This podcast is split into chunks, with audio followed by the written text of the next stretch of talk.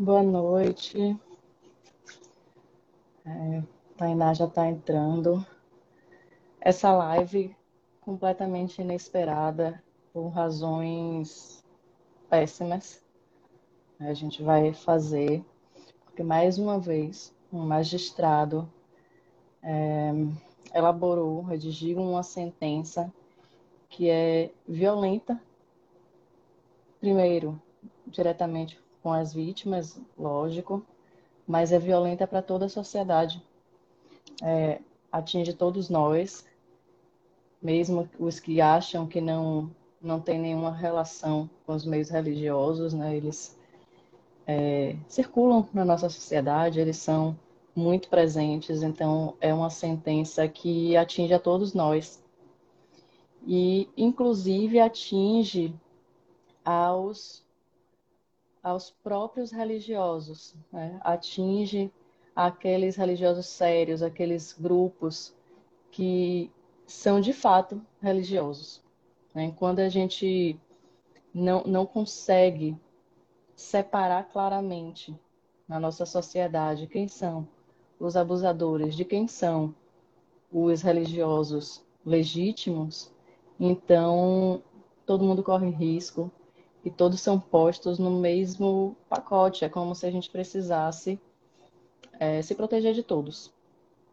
Né? Então, essa sentença ela é um de serviço à sociedade. A gente vai discutir um pouquinho sobre essa decisão. Estou só esperando o Thay aqui para a gente começar a discutir. É, algumas pessoas pediram para a gente o arquivo da decisão judicial, mas não é, não é possível enviar o arquivo, porque se trata de um caso que corre em segredo de justiça por, por estar relacionado a crimes sexuais. Né? Então, a gente vai discutir, a gente vai ler alguns trechos da decisão, mas o arquivo completo não é possível divulgar. Deixa eu ver aqui.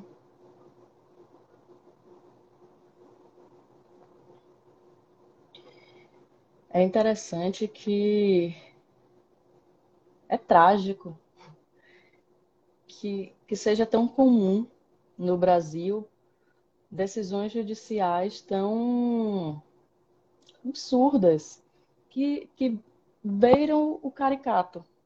Né? São decisões que priorizam um conhecimento de senso comum, que priorizam uma opinião é, pessoal do juiz, né? neste caso é o juiz, poderia ser uma juíza também, e que se assemelha muito ao que a gente viu que foi discutido de maneira ampla socialmente no caso de Mariana Ferrer.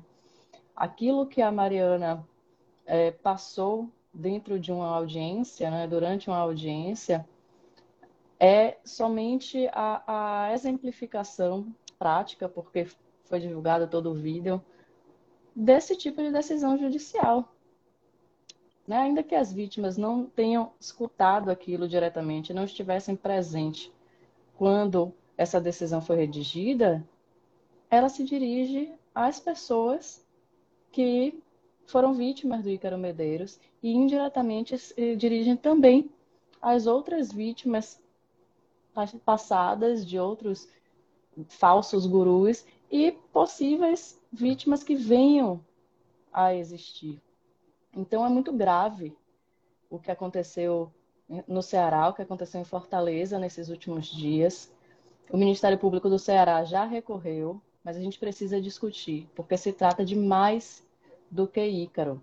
Se trata de mais do que da comunidade Afago. Se trata de Brasil, de proteger a religiosidade, de proteger o espaço religioso no Brasil, de proteger a sociedade brasileira. Deixa eu ver se Thay consegue entrar agora, para a gente começar de fato.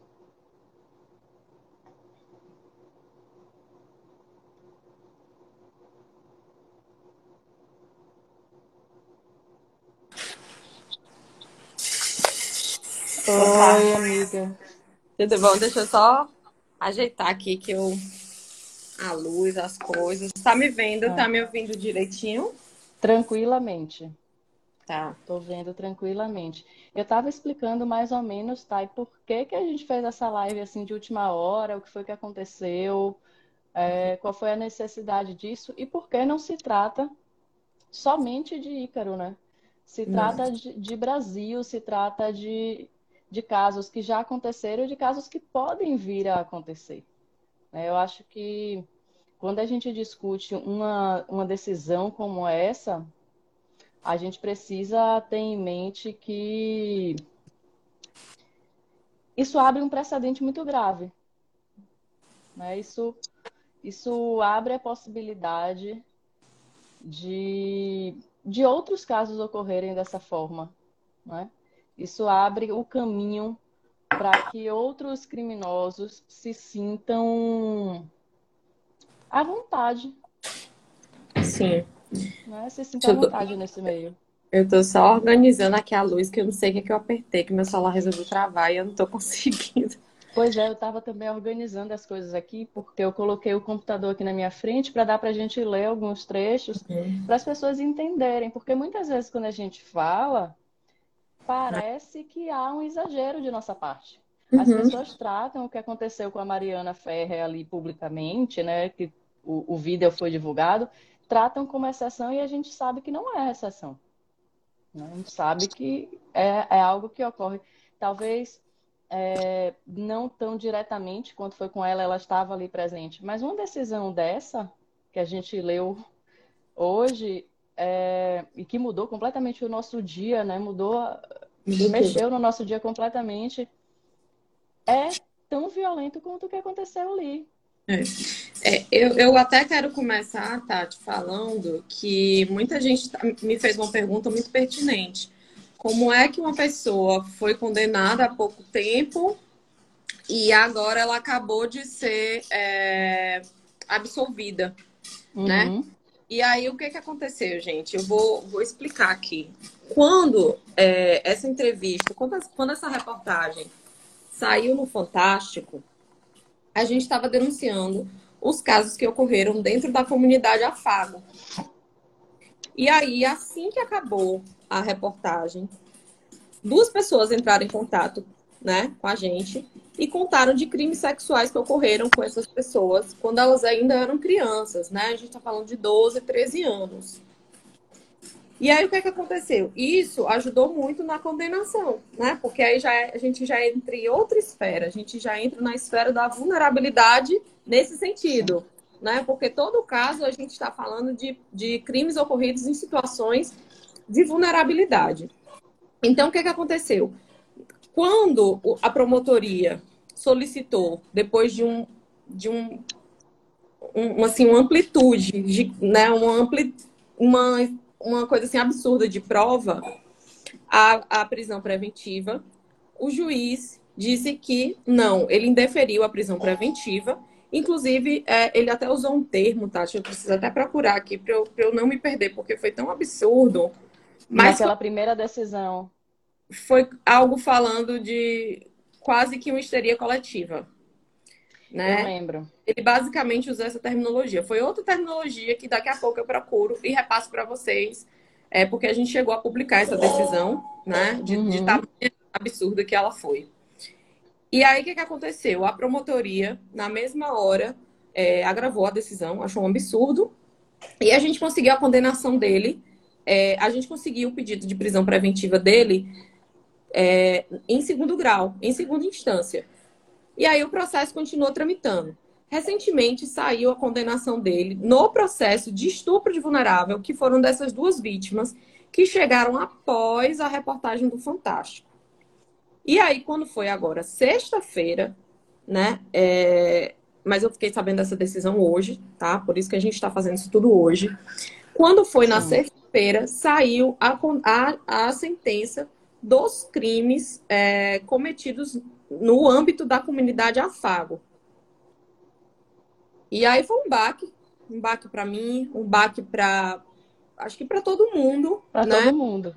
E a gente não não poderia enquanto enquanto duas mulheres ativistas, enquanto duas mulheres que estão todos os dias recebendo inúmeras denúncias de, de comunidades, né, de líderes religiosos envolvidos em crimes sexuais, inclusive Tati, né, como uma pessoa que, que fala desse lugar de vítima de líder religioso. Então a gente não podia se calar, porque esse processo, assim como o processo João de Deus, né, ele trouxe muita, ele descortinou algo que ninguém queria mexer, que eram os crimes cometidos em, em ambientes religiosos. Isso não é, não é de hoje que acontece, isso sempre ocorreu, né? É, onde há relações de poder, há relações de submissão também, né? Se existe um poder, existe submissão. Isso é um sistema que se retroalimenta. É. Então, tá, e... precisava falar sobre isso. Oi, Tati. Eu achei, eu achei a recusa. Eu vou, só ler, vou só ler o trecho. Ele falou assim: o juiz o juiz recusou o pedido né, de prisão preventiva uhum. e um trecho da decisão dele. Quanto ao pedido de decretação de prisão preventiva apresentado, o indefiro, ou seja, não aceito, tendo uhum. em vista que não há informações de que as supostas vítimas fossem menores ou tivessem suas capacidades de discernimento reduzidas ou por qualquer momento de, é, qualquer motivo diminuídas. Isso ele repete agora nessa de, de sexta-feira, né? Sim. E aí é, ele vai adiante, né? Peraí, que tem mais outro trecho disso aqui. Aí ele fala assim: Conquanto não se possa negar que, mesmo na atualidade, ainda existem pessoas capazes de serem ludibriadas por falsários. Veja, pessoas capazes de serem ludibriadas por falsários talentosos. O nível de criatividade ou imaginatividade né, ele bota entre aspas, porque é um neologismo. Empregados na narrativa construída pelo acusado para relacionar-se com os ofendidos, não parece, num primeiro momento, apto a configurar fraude ou, ou outro meio que impeça ou dificulte a livre manifestação de vontade da vítima. Mas veja que assim, o que mais chocou a gente naquela época, né? Isso foi 2020, julho de 2020, uhum. e de novo se repete dois anos depois é. é que ele culpa a vítima e fala assim: é, mesmo na atualidade ainda existem pessoas que são capazes de serem ludibriadas. O que eu acho é, interessante, que a gente vai discutir melhor aí ao longo né, dessa nossa conversa, são duas dimensões. A primeira é. Tá, desculpa, assim, eu não vou conseguir dar uma, uma moderada, porque não. sabe que a gente está. Aqui é seu espaço, a gente está falando o... da do ódio mesmo. Porque... Mas assim, o nível de soberba, de arrogância desse juiz, de se achar, assim, ele é completamente invulnerável, ele é impenetrável, ele jamais ele vai cair em nenhum tipo de, de, de manipulação, de charlatanismo, porque ele fala de um, de, com uma forma né, assim, tão arrogante que chega a humilhar. Sim né? Ele tenta humilhar. Só que isso demonstra, na verdade, uma extrema ignorância. É uma ignorância da psicologia, das teorias, né, da psicologia, das teorias da psiquiatria e, inclusive, o que é mais importante para esse caso, ele é um completo leigo nos estudos sobre meios religiosos, sobre crimes em meios religiosos, sobre seitas e sobre cultos. Porque isso é discutido e rediscutido mundialmente desde lá dos anos 60, com mais força a partir dos anos 70, que foi quando foi criada lá no Canadá né, a Associação de, Internacional de Estudos sobre Cultos. Então, assim, a gente tem aí já mais de 50 anos de estudos e o cara me vem falar do alto de seu pedestal, cheio de privilégios, branco, heteronormativo, que existem pessoas como se ele diminuísse essas pessoas. E isso eu estou lendo só uma parte, você a gente ainda colocou mais, assim, ele fala, ele fala que essa parte a gente tem que ler também, de 2020, ele fala é, a necessidade de dilação probatória para que se possa aferir algum tipo de deficiência cognitiva ou predisposição cultural capaz de afetar o discernimento daquelas. Gente, quer dizer, a culpa é da vítima. Sim. Todo o discurso dele foi o mesmo juiz, Thay? Foi o mesmo juiz. Pois é, todo o discurso dele, enfim, todo o discurso dele, lá em 2020 e agora, se pauta em culpar. Culpabilizar, é. E, e eu acho sério? que E é isso, Tati, que quando, quando a gente fala sobre as urgências de falar sobre isso numa live, é porque a gente não está falando só de que a gente só não está falando das 50 vítimas que resolveram quebrar seu silêncio, né? A gente está falando de, de, mundo, a gente está falando de como as vítimas de crimes sexuais, é, não só cometidos por líderes religiosos que se sentiram impulsionados a denunciar a partir desses casos, como de João de Deus, como Jair Técio, como de Ike, como a gente está falando de, de outras vítimas de crimes sexuais. Eu, como, eu, como uma, uma, sobrevivente de crime sexual, eu tô me sentindo arrasada. Hoje eu passei, eu tô uhum. aqui plena, né? Me atrasei porque eu estava na terapia porque eu não estava dando conta, porque eu me sentia agredida. Sim. Então, Sim. é como se ele tivesse chegado para mim. É como, a, a, a, conclusão que eu cheguei hoje com a minha psicóloga foi a seguinte: é, a sensação que me deu é: pronto. Então, tudo que o, o, o, a pessoa que durante a minha vida inteira eu chamei de abusador, ele estava certo. Na verdade, ele realmente estava brincando comigo. Né? Uhum. Né? Era uma brincadeira. Né? Porque a gente. Ah, sim, porque o discurso de... dele é falo centrado, né? Ele Total. só considera estupro se houver penetração. Sim. O que a gente, aí... de novo, contra uhum. qualquer discurso técnico. Sim. E assim, não tem, não tem um discurso técnico, ele fez de fato uma sentença extremamente técnica, ok, até aí, só que ele não adentrou nos pormenores. Então, ele está sendo contraditório porque no momento que ele fala que o juiz tem que analisar cada caso concreto, ele não analisou. Ele Exato. tem uma sentença e... voltada a, a, um, a um. Tipo, olha, você. Em resumo, gente, ele falou assim: ó, não tinha nenhum idiota aqui. Todo mundo era maior, todo mundo era capaz, inclusive ele usa até que são pessoas da capitais, né? Uhum. Então, é que todo mundo tem capacidade plena de consentir. E aí é engraçado porque ele começa a fundamentar com, com, com, as, com, a, com os depoimentos das vítimas, e as vítimas estão falando justamente isso. Ele falava isso porque dizia que isso ia curar. Todas as pessoas que falaram ali entraram falando que estavam em processos de adoecimento, processos de, de busca de cura, processos de várias outras coisas. Então, como é que o juiz de primeiro grau se atém a dizer que o juiz vai analisar um caso concreto se, se pormenores como esses passam despercebidos ou entram numa linha de todo mundo estar tá no mesmo lugar, né? Ou seja, ele pega pessoas e coloca todo mundo no mesmo lugar. Pois é, e assim, tem algumas coisas, eu tô anotando aqui pra gente, porque quando são tantas coisas, eu tô anotando Sim. as coisas que você vai falando pra gente poder organizar para quem tá vendo, porque isso é muito sério.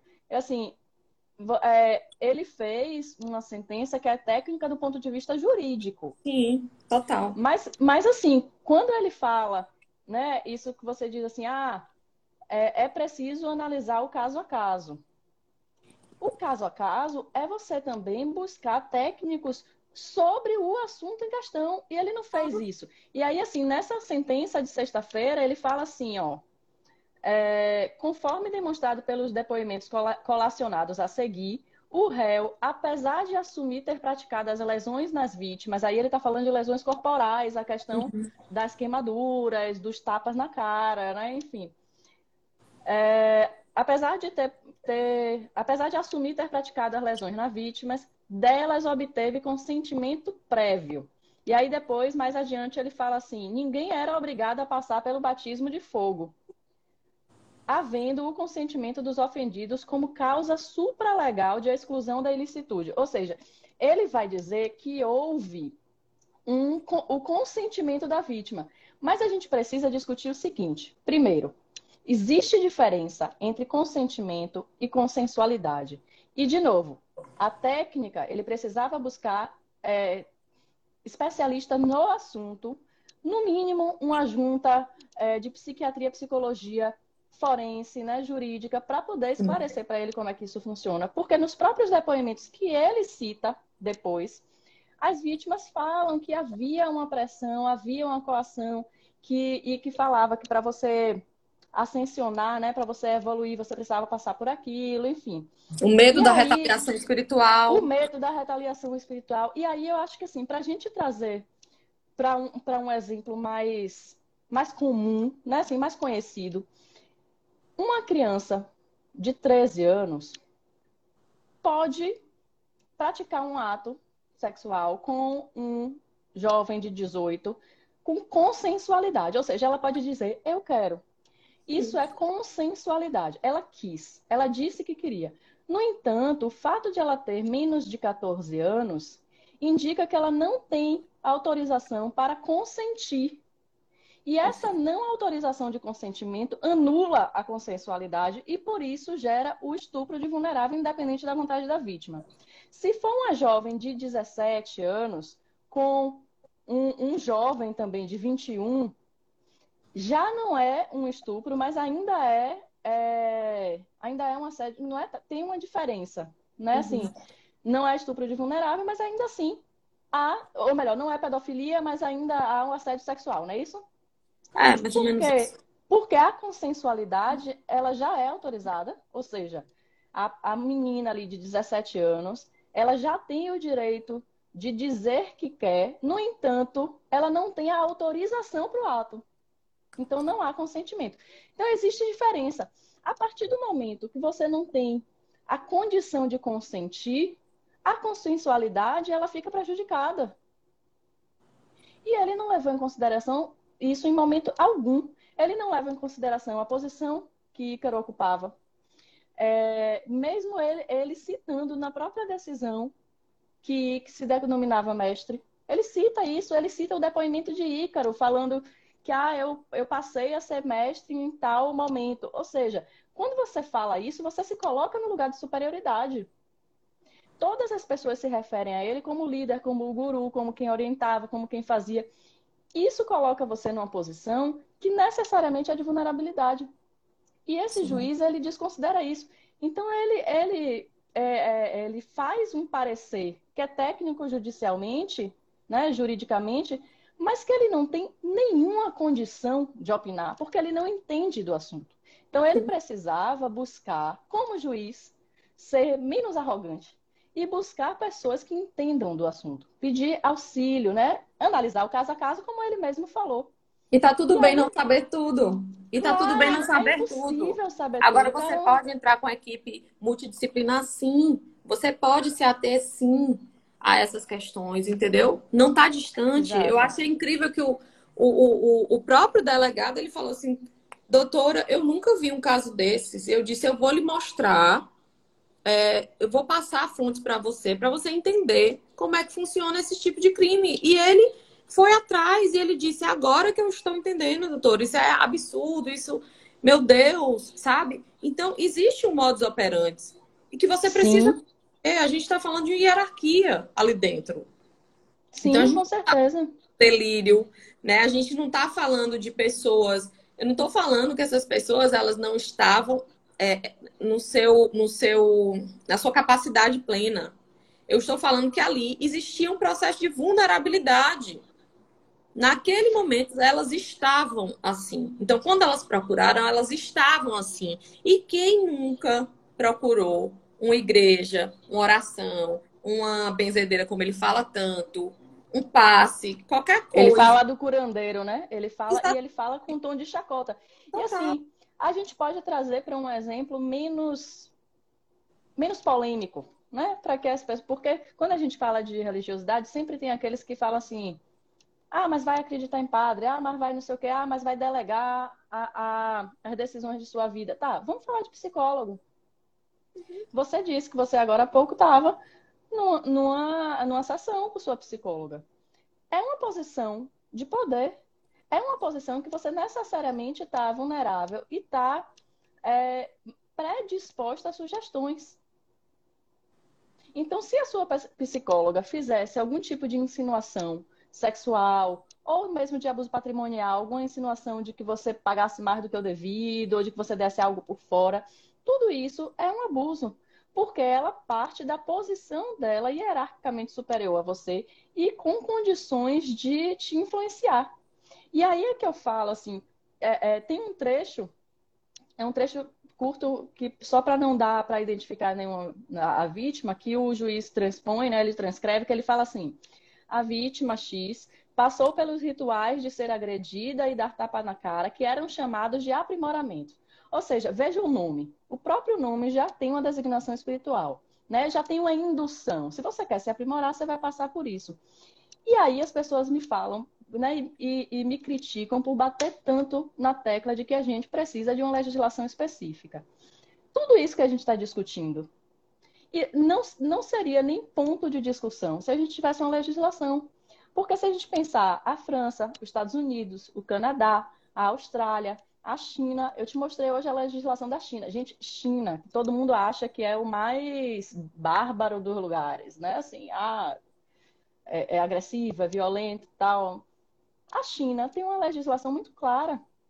Se é em ambiente religioso e ficar comprovado que a vítima enxergava aquela pessoa como um líder espiritual, então necessariamente, né, assim, no mesmo momento, é, inexiste a possibilidade de consensualidade e consentimento. Ou seja, se o ato foi provado, ele vai ser punido. Isso, e o, o, o tempo de, de, é, de cadeia, né? Eu esqueci agora como é que chama ele já é previsto na lei.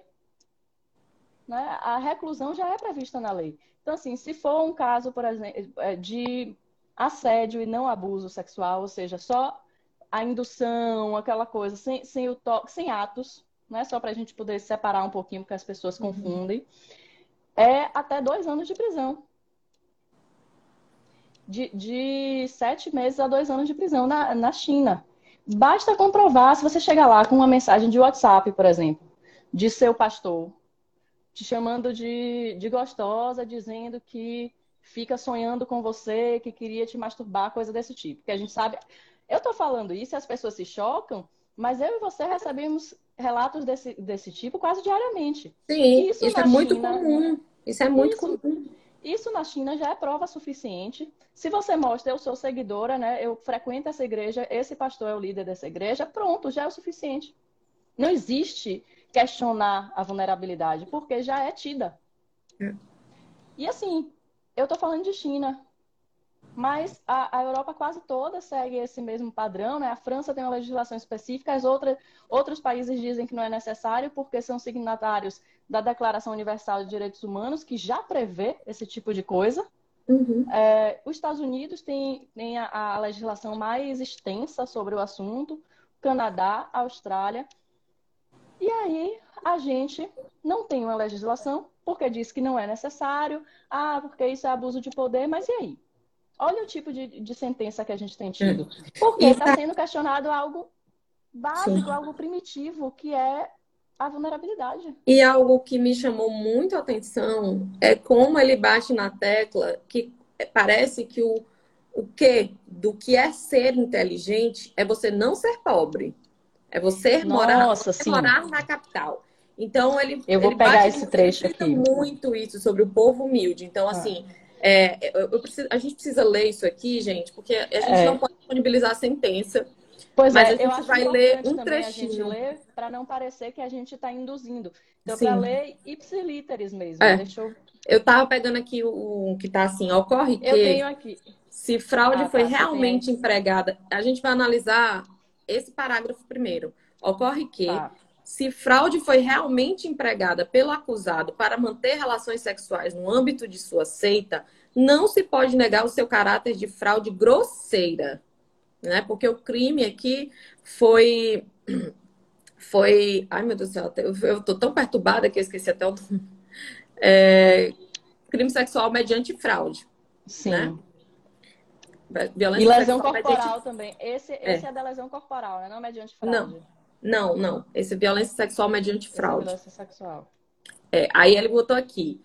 Com efeito, a idoneidade da fraude deve ser averiguada no caso concreto, levando em conta, inclusive, as características da vítima, das vítimas. Pois Isso a é fraude grosseira não pode ser considerada como meio executório idôneo de delito em questão. Certo é que pelo relato das vítimas e depoimento das demais testemunhas, não restou evidenciado, sem sombra de dúvida, se a fraude ou meio empregados pelo acusado por uma fantasiosa história de evolução espiritual derivada de práticas sexuais tendentes a satisfazer a lascívia do mestre, efetivamente dificultavam a livre manifestação de vontade das vítimas. No caso dos autos, considero que a fraude, supostamente empregada pelo réu, por demais grosseria, posto que as vítimas eram pessoas instruídas. É, é mais grosseira e ah, ele grifa grosseira. grosseira, viu? É, grifa grosseira. grosseira.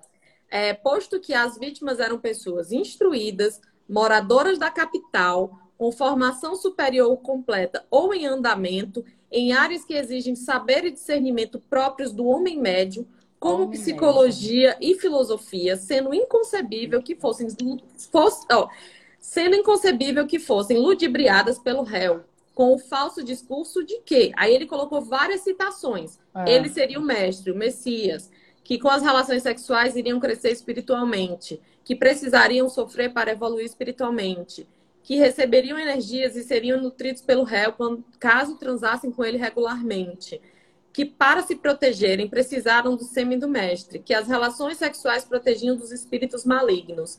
Ou seja, ele está aqui desqualificando toda a fala das vítimas. Não só isso, ele está ridicularizando né, é, o, o, a oitiva das vítimas nesse sentido aqui, porque é reduzir, é reduzir muito a frase. Tá, lê, o pro, lê o próximo parágrafo, só para deixar bem clara essa humilhação e essa, ah. essa forma como ele diminui as vítimas. Uhum, Esse, com, com quanto? Com quanto, com algum esforço, se possa admitir que essa fraude poderia enganar um indivíduo com déficit cognitivo derivado de alguma oligofrenia ou da extrema privação de informações e conhecimentos, é, no nosso entender, ela não se presta a ludibriar qualquer pessoa de nível intelectual mediano, caso das vítimas dos autos, tal como afirmado por, por uma, da, uma das pessoas, né, que a gente pode falar, para quem o processo faz parecer que todo mundo era incapacitado, povo humilde que chega em Fortaleza e é ludibriado.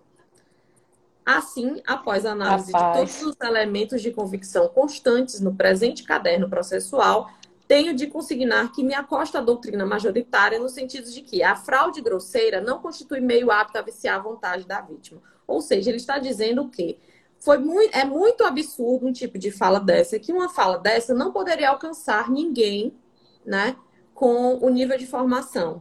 Ou seja, uma pessoa que é formada, ela está incapacitada de se sentir vulnerável. Ela não, não tem nenhuma aptidão em nenhum momento a se sentir vulnerável, né, a, a, a ser ludibriada assim. Não tem o direito de. Não né? tem o direito, né? Isso é. é. isso é que é mais absurdo. Ele nega o direito da vulnerabilidade. Ou seja, você não pode ter fragilidade. Você, Tainá, é bacharel em direito. Você não tem o direito de Sim. sofrer um crime é, de caráter psicológico.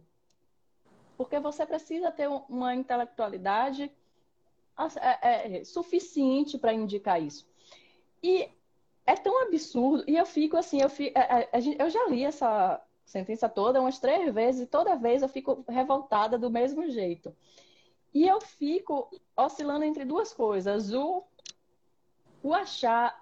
Eu fico impressionada com o tamanho da arrogância, porque ele se, ele se acha demais. É tipo assim: a, o, o ser humano de inteligência média não iria cair nessa conversa. Ou seja, eu jamais iria acreditar. Não, ou seja, toda Ele e qualquer vítima, toda e qualquer e vítima aí... de qualquer tipo de crime de violência, se ela não tiver nenhum déficit cognitivo, e eu não, não sei é qual seria, ou seja, ela não é vítima, entendeu? Porque Isso, ela tem capacidade de não viver violência psicológica, ela tem capacidade Isso. de não viver uma violência física, ela tem capacidade de não viver uma violência é, sexual. E aí eu acho mais louco que em outro parágrafo, um pouquinho mais à frente, ele traz uma citação do Fernando Capês, né? Enfim. Aí Sim. ele coloca. É, e, e assim, só, só para eu. Porque assim, Continua. isso aí que você falou é o outro polo que me incomoda, que é assim, além de ele culpabilizar as vítimas, né, de uma maneira cruel, de uma maneira violenta, ele diminui as vítimas, ele humilha, ele fala, ele faz chacota. É um tom de chacota. Ele fala mais na frente assim: é indiscutível que nos dias atuais, na verdade é uma citação que ele faz. As pessoas que vivem isoladas nas áreas rurais são mais ingênuas e suscetíveis a fraudes do que os indivíduos que habitam as cidades e têm amplo acesso às informações em geral.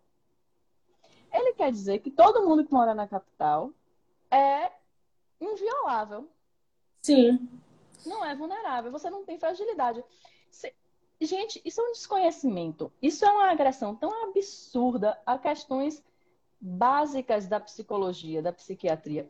Isso é um desserviço social em tantos níveis, porque é desse tipo de pensamento que surge, por exemplo, a vergonha de procurar um psicólogo. Sim. As pessoas têm vergonha de dizer que eu, eu, eu falo, eu não abro mão, e você sabe, tá? Você sabe como é que eu trabalho. A pessoa procura a gente, a primeira coisa que a gente fala é vamos encaminhar para um, um acompanhamento psicológico e depois a gente discute a possibilidade de denúncia. Primeiro, Sim. amiga, você tem que ter um, uma rede de apoio, algo que você te sustente, porque o processo é violento. Sim. Mas as pessoas têm vergonha. Por quê? Porque ainda é, é alvo de, de, comentários do tipo, do nível desse juiz. Sim, e uma decisão. Precisa... E uma decisão como essa, desculpa ter te cortado, uma decisão como essa, ela traz uma instabilidade, uma insegurança jurídica absurda, porque quais são os corpos Sim. violáveis ou quais são os corpos invioláveis, né? Ou seja, Exato. ele coloca todo mundo dentro de uma caixa só. Então ele traz Exato. uma citação que para mim foi a mais gritante, é que ele coloca assim, a fraude, eu vou ler só até o trecho que ele Lê. destacou. Com, efe, com, com efeito, a fraude grosseiramente empregada pode não ser hábil a enganar a moça de grande metrópole, mas pode uhum. ser apta a iludir um adolescente do sertão nordestino. Pense. Eu, eu, eu assim, eu, eu disse, eu não tenho condições é, de, de, de mandar isso, porque eu tô com vergonha. A palavra é vergonha. Então, ou seja, quais são os corpos, de novo, quais são os corpos violáveis, quais são os corpos invioláveis. Então, qual é a métrica que ele está utilizando para saber qual é a pessoa que é apta a sofrer? Porque ele está basicamente uhum. né? uhum. Qual Exato, é ele está é dizendo quem é, que, quem é que pode ser vítima e quem é que não pode. Isso silencia de uma maneira brutal.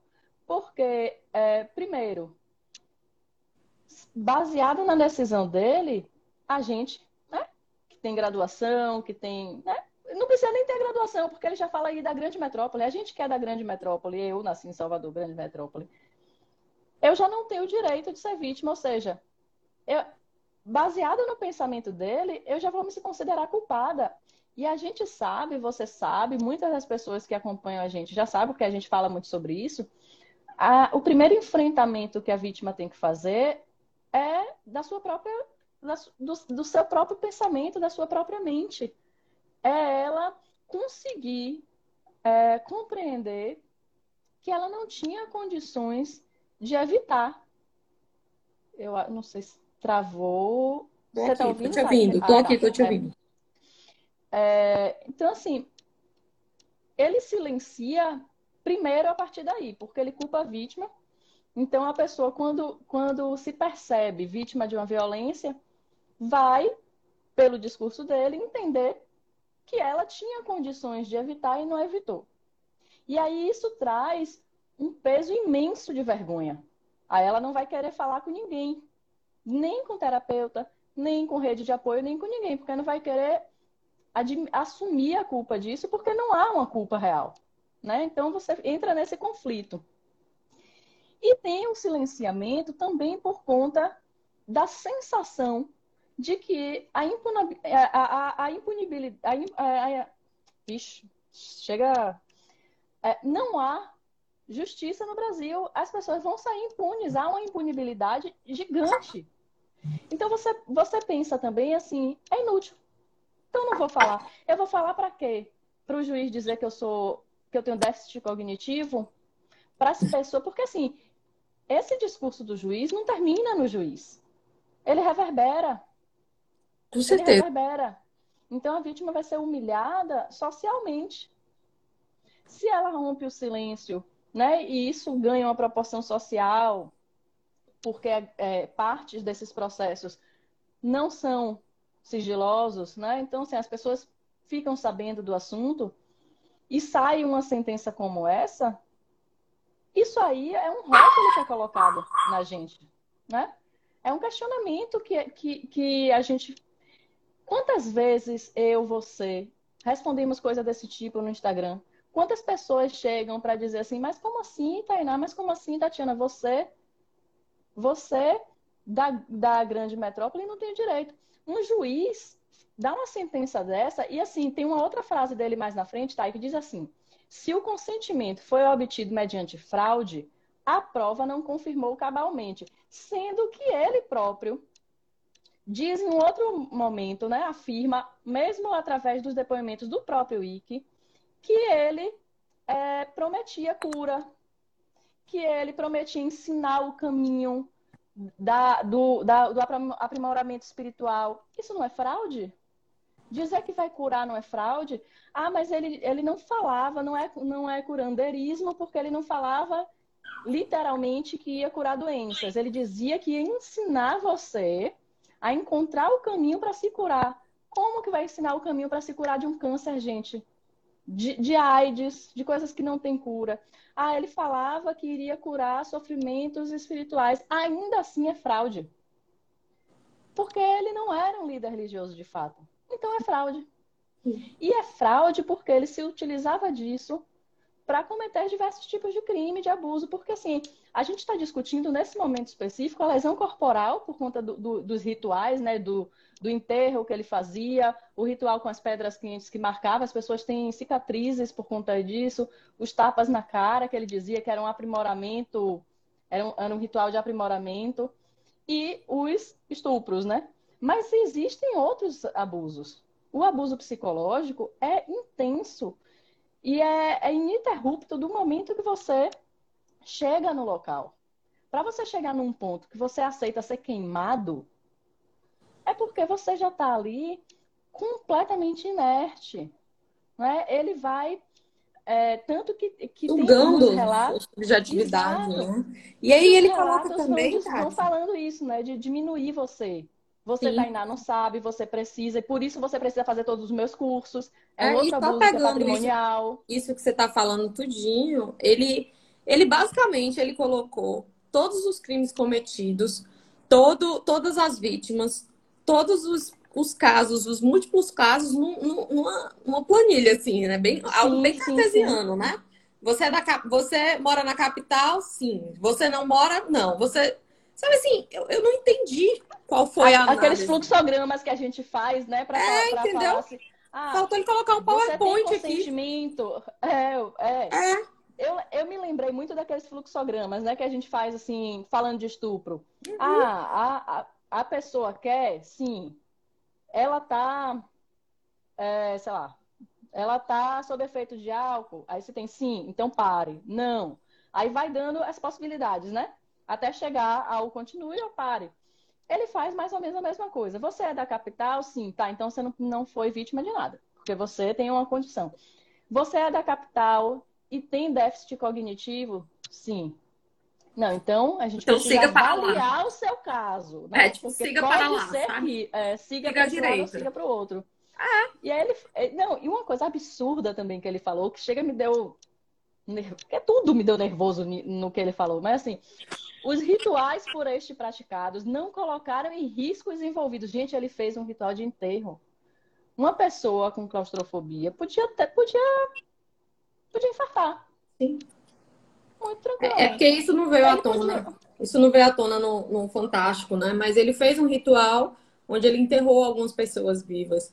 Então, assim, como é que é, isso não isso poderia não causar prejuízo? E aí, assim, qual é o tipo de prejuízo e qual é Aí eu, aí eu questiono, e qual é a aptidão desse juiz para também pra analisar dizer. os impactos psicológicos numa vítima. Perfeito. Né? Porque a gente precisa separar.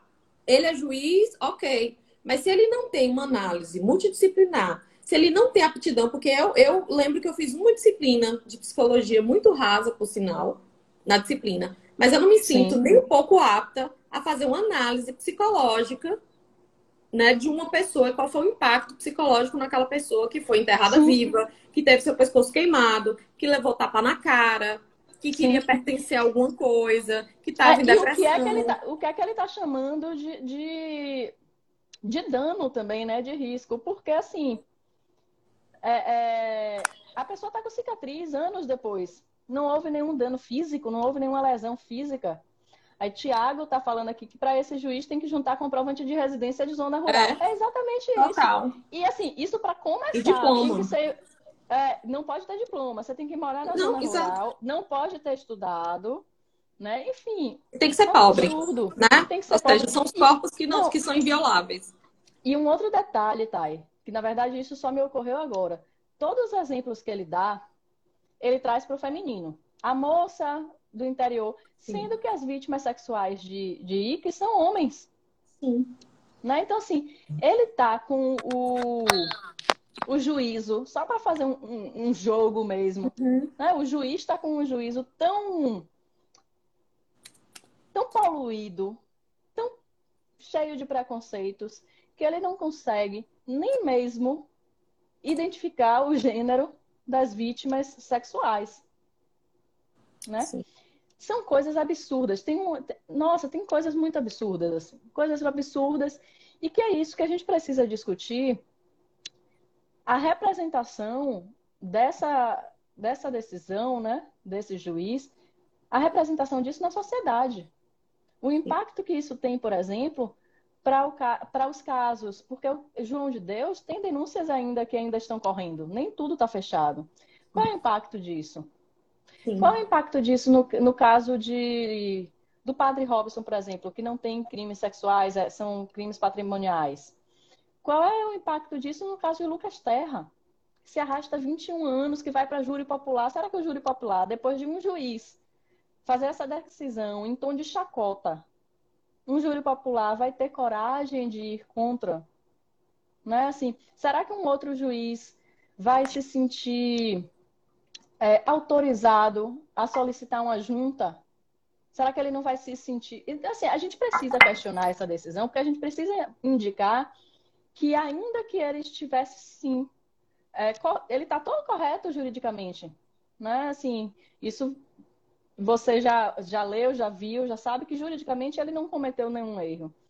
Mas ele não tem condições técnicas de julgar isso. E a gente precisa demonstrar isso para a sociedade, porque a gente precisa exigir que esses casos eles sejam tratados com a seriedade que cabe.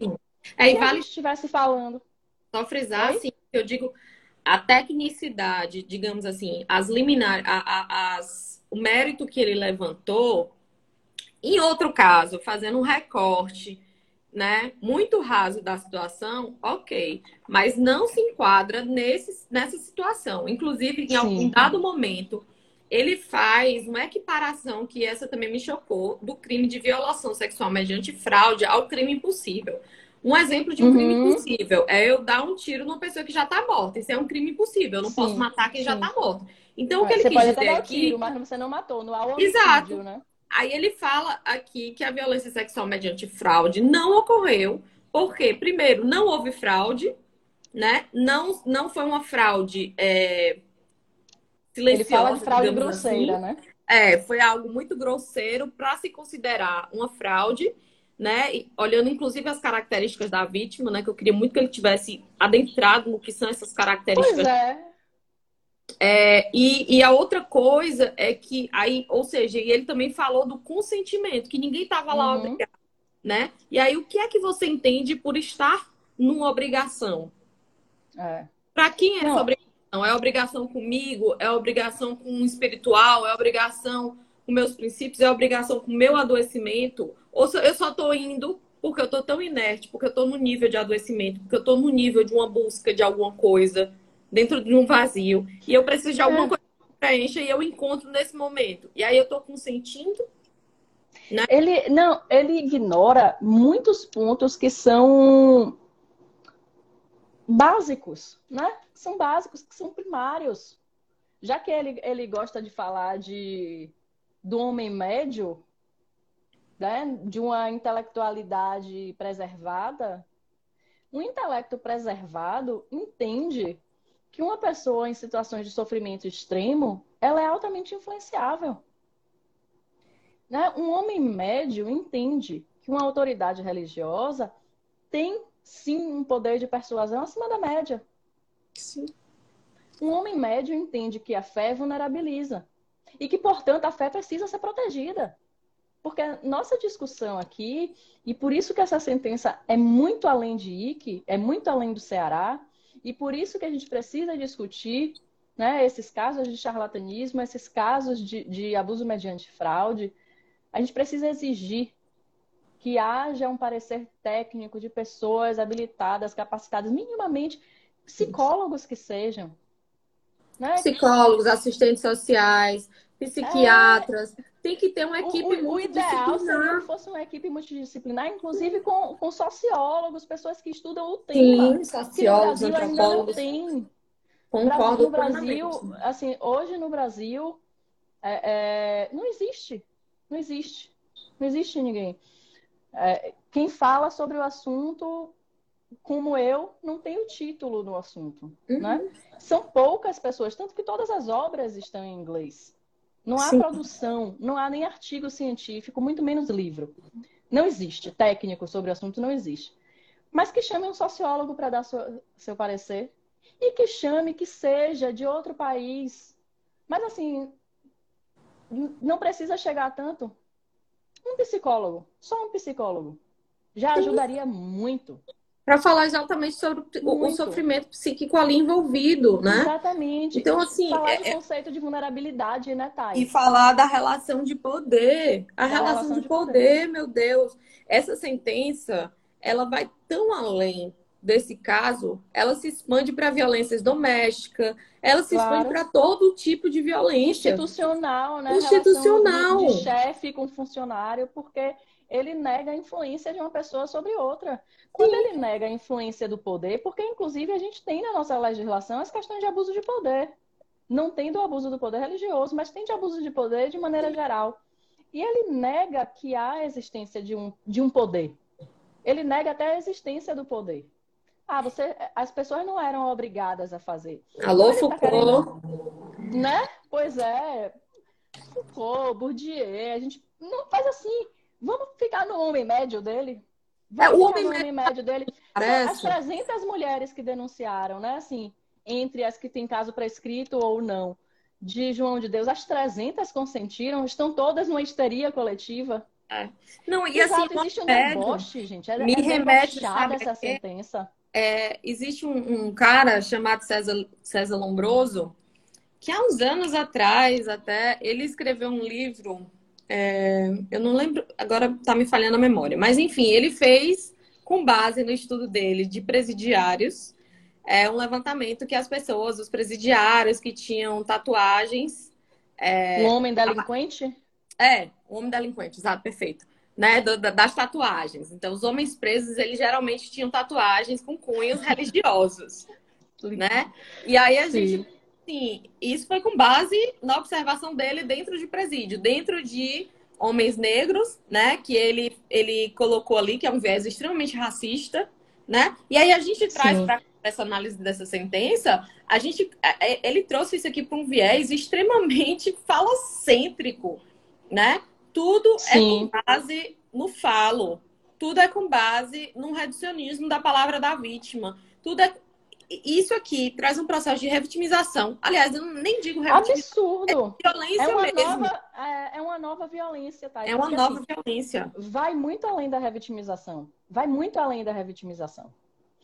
Ele, ele provoca novas violências, porque assim, esse discurso dele, que é um discurso falocentrado, e num falo muito específico, muito. inclusive, né? É, você falou de Foucault e eu acho que é perfeito aí, porque o que é que acontece? Ele traz, e é, esse termo que ele usa é tão. Me, me dá um ranço tão, tão imenso. O homem médio. O homem médio. O vai homem a, vai a, média. É a média. Né? Que métrica é essa? E outra, esse homem médio dele é uma elite da sociedade. Não é o médio. Não é o médio. Não, não é. O homem médio dele é o homem branco, que não tem nenhuma privação econômica. Né? Um homem branco de elite, hétero, da capital. É um homem médio. Todo o discurso dele gira em torno disso.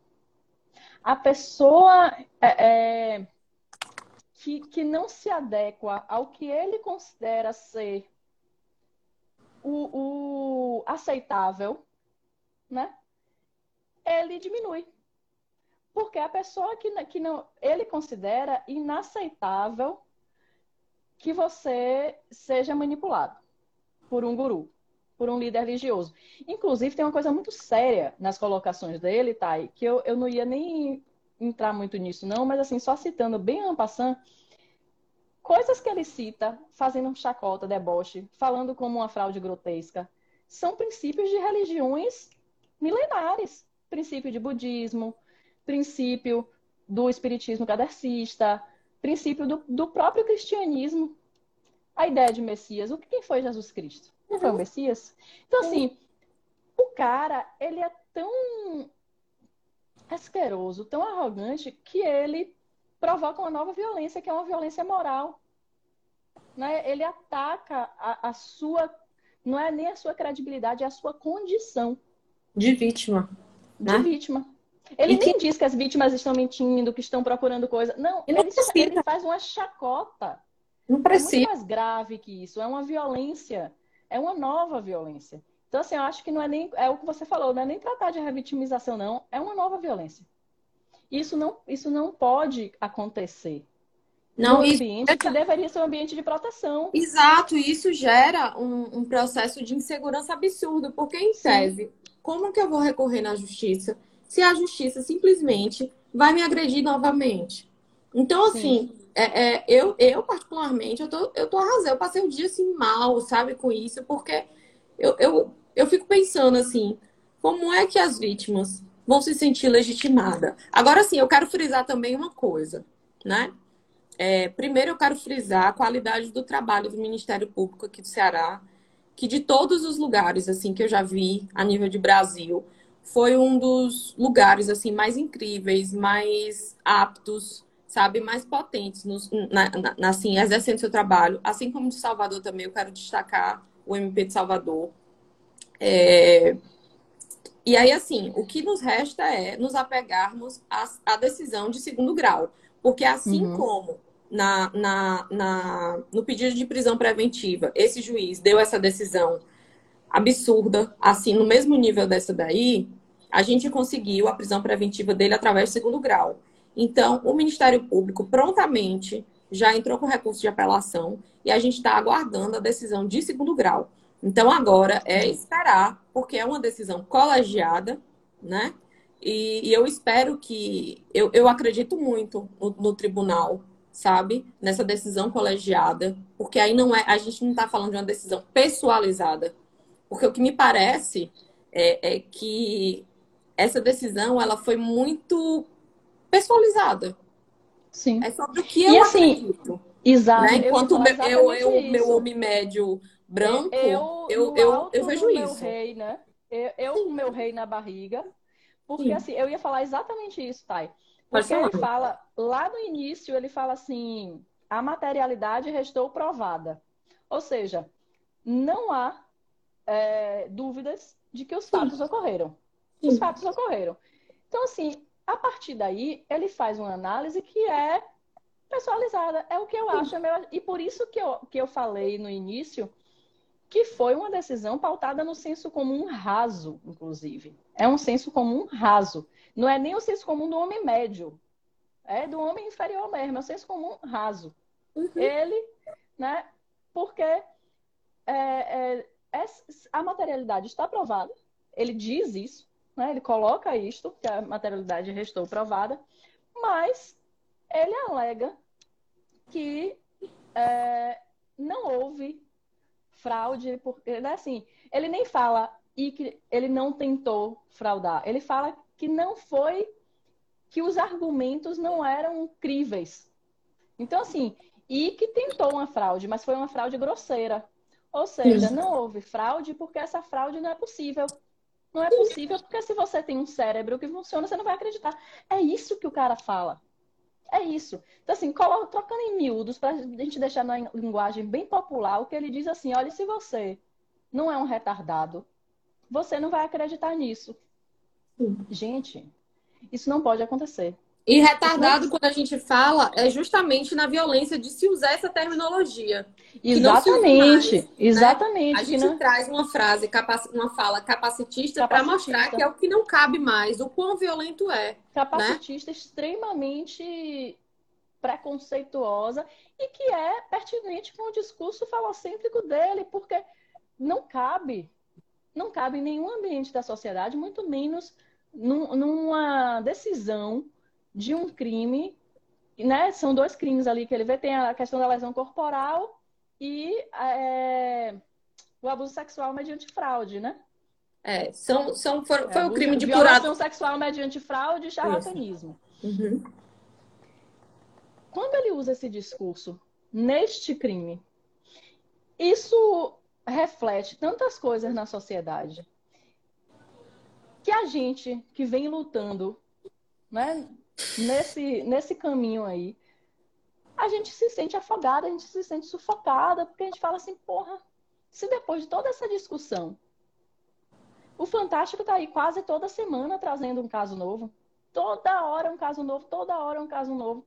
Se depois de tudo isso, um cara me chega e coloca numa decisão de que se a pessoa tem a capacidade cognitiva dela preservada, ela não vai acreditar.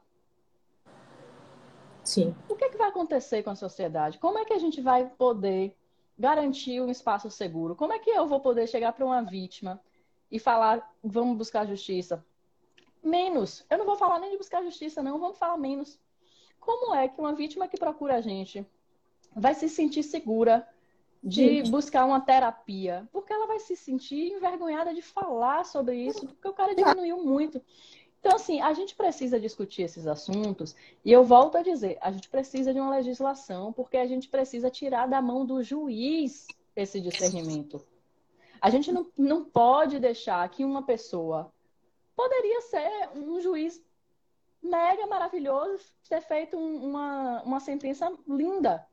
Ainda assim, a gente não pode depender de um, de, do discernimento de um indivíduo. Sim. A gente precisa ter um documento legal isento que garanta que, que demonstre diretrizes, indicando claramente, olha, se há uma posição de poder, e há uma posição de poder em toda religião, então não há possibilidade de consentimento. Não há. Não há. Não, não há o que discutir dentro disso. Não há o que discutir. Eu estou preparando, acho que eu comentei com você, tá? E a gente vai botar nesses próximos dias, porque é, é necessário a gente discutir formas de separar o joio do trigo, né? Porque uhum. as pessoas falam assim, ah, então, como é que a gente vai saber quem é sério? São, são princípios de conduta, gente. Há um, há um ethos, né? Uma, há uma ética que indica quem é sério e que também aponta quem não é. Uma, uma pergunta que me fazem muito, devem fazer a você também, Taia é assim, ah, então, se eu frequento um determinado espaço, né, religioso, espiritualista, eu não posso ter relação com o líder daquele espaço? Não, não pode. Porque, assim, um líder correto, o que é que ele vai fazer? Se, há, se, se surge um, um sentimento real, a primeira coisa que ele vai fazer é, olha, vai cuidar da sua espiritualidade em outro espaço, porque essas, essas duas posições identitárias, elas não têm como se chocar. Hum. Eu não tenho como estar... Tá... Porque, assim, para uma relação não ser abusiva, ela precisa ser horizontal. Se um dos dois é líder do outro, já já está verticalizada. Sim. Então, a única forma de ser saudável é a gente tirar o elemento que verticaliza. Então, assim, ok, você frequenta, sei lá, minha igreja, meu centro espírita, minha comunidade de yoga, o que for, frequente outra a gente vai Sim. ficar hierarquicamente, né? Horizontalizado. E aí a gente vê o que é que há da nossa relação. E isso, é, há... isso, e isso é em todas as profissões. Se eu, Lógico. eu enquanto jurista, uma pessoa que é psicólogo, se a pessoa chega e fala assim para o seu psicólogo, para o seu psicólogo, olha, eu estou me envolvendo emocionalmente com você, não vai haver uma relação profissional ali, Perfeito. entendeu? Então não Exato. pode. E Nossa. aí, o Tati, e sabe o que, é que me choca? É a forma como ele patologizou. Sim. O processo de ser vítima. Então, ou seja, Sim. agora eu parto do ponto de que eu sou uma vítima, eu possivelmente eu tenho problemas cognitivos adquiridos aos cinco anos, né? A primeira vez que Sim. eu achava que eu sofri abuso sexual, mas na verdade era uma brincadeira, segundo o juiz. Sim. É, é, então, é, como é que eu vou levar isso para psicólogo? Eu vou dizer o quê? Eu, eu olho, eu passei esses anos todos achando que eu tinha sofrido violência sexual, mas a verdade é que o, a pessoa que eu denominei abusador estava correto. Não foi violência, é. foi, foi brincadeira. Ele, jo ele joga a gente de volta para o princípio do processo, né? Total. Que é esse conflito com a nossa própria mente de o que é que é meu discernimento, o que é que não é, até, até que ponto eu posso acreditar na minha mente. Até... Porque, na verdade, quando ele usa esse, esse argumento, ele joga a gente justamente no que nos vulnerabiliza, que é eu não posso confiar na minha mente. Ou Sim. seja, se eu não posso confiar na minha mente, então, de novo, é um abuso. Sim. E é uma fraude. Porque ah. se eu não posso confiar. Se ele joga as vítimas nessa condição, né? Para ser vítima você não tem uma condição de discernir, então é, aquela outra pessoa que exerce uma posição de poder, uma liderança, ela está com influência extrema sobre você. Ela é a única com condição de discernimento. Então, assim, na verdade, esse discurso dele todo é uma palhaçada. Porque essa patologização que ele faz como chacota, porque na verdade ele traz esse discurso dizendo: para você ser vítima, você tem que se enquadrar nisto. Ou seja, você não, tem, não pode ter condições cognitivas. Mas essas pessoas foram vítimas. Então, o que é que ele faz? Aí a gente vai para aquela lógica filosófica, né? Se A, então B. Então é isso. Então, se eu sou vítima, portanto, eu não tenho condição cognitiva. Se eu não tenho condição cognitiva, então eu não tinha direito de consentimento, logo foi sim uma violência sexual. Então, assim, ele entra num looping que é. Tiago falou aí assim, é um deboche. É exatamente isso. É um deboche, Thay. É um deboche com a gente, é um deboche com o país, é um deboche com as pessoas sérias, é um deboche, inclusive, com as sentenças que já ocorreram. E com o judiciário, com a instituição. Com, judi... com certeza. É um deboche. Joga uma sentença dessa, a gente está apagando todo o histórico de construção pela luta da voz das, das, vítimas, entendeu? Então, durante toda a nossa história, vítimas foram silenciadas, vítimas foram patologizadas, vítimas foram desacreditadas, porque é o crime que a gente. É o único crime que existe onde a gente precisa provar que a gente é inocente. Uhum. Então, ele, ele, a gente voltou, a gente andou 10 casas para isso. É. A gente andou 10 casas e é isso. É absurdo isso aí. É, a gente vem discutindo justamente essa questão, né? Antes mesmo do crime ser investigado, a gente precisa provar, primeiro, que a gente é vítima. Aí, depois de provar que é vítima, a gente tem direito a, talvez, quem sabe, o um inquérito. Total. A gente estava discutindo isso, ele traz a gente para, antes disso, para dizer que você não tem nem a permissão de ser vítima. Então, primeiro, você tem que ter o direito de ser vítima, depois provar que você foi vítima. Pelo amor de Deus. Aí, só para a gente fechar, Thay, eu queria só pegar lá no finalzinho da decisão dele, ele traz umas citações de alguns depoimentos. Eu, vou, eu grifei só dois rapidinho, trechos bem curtinhos. Que ele claro. fala assim: termo de depoimento de, de X. Ele indicava qual seria o caminho para a cura. Aí, termo de depoimento de Y. O réu era a fonte da cura das pessoas. E aí o que é que ele, juiz, diz? Portanto, em arremate, tenho que as provas trazidas aos autos não são suficientes para amparar um decreto condenatório. Gente, é tão absurdo porque ele traz em seguida. Porque o que é que ele está dizendo? Que não houve fraude. E não houve fraude porque ele não prometia cura. Aí ele vem e traz um trecho dizendo o réu era a fonte de cura. Depois ele diz assim: não tem o suficiente. Oi? O que é suficiente, amigo? Me explique. Me diga aí o que é o suficiente, que eu não estou entendendo.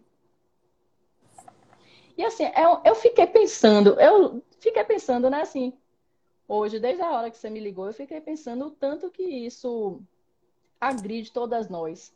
As centenas de vítimas de João de Deus, as centenas de vítimas de Jair Técio, que assim, apesar de nem todas terem denunciado, são centenas.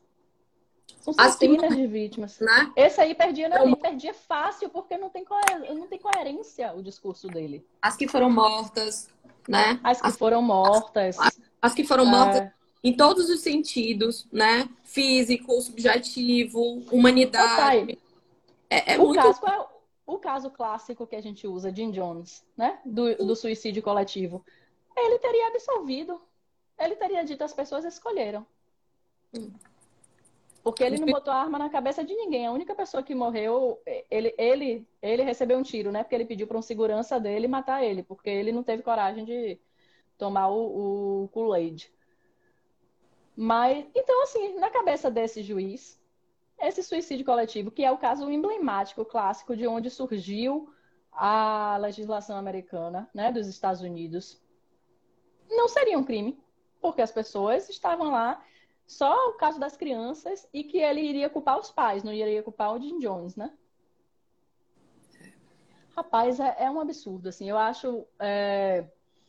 A gente vai fazer, né? Assim, vai preparar um post mais explicadinho, com, com partes da sentença e analisando, aí sim, tecnicamente, né? Tanto do ponto de vista jurídico, que você vai ajudar a gente nisso, e do ponto de vista técnico, do que existe de produção científica sobre abusos em meios religiosos. A gente vai analisar essa decisão dele, porque é, apesar de da forma como a gente está falando, por conta de uma irritação mesmo muito grande, porque isso fere a gente muito profundamente. A gente tem vários casos aí que isso dá uma sufocada nos casos. Mas isso é muito sério, isso precisa ser discutido, isso precisa ser levado adiante, isso não pode ser é, é, passar despercebido na Não. sociedade. Isso, uma pessoa dessa, um juiz desse, no mínimo, ele precisa tomar uma sacudida e dizer, ô, oh, o que é que você está fazendo? Não é, pera aí.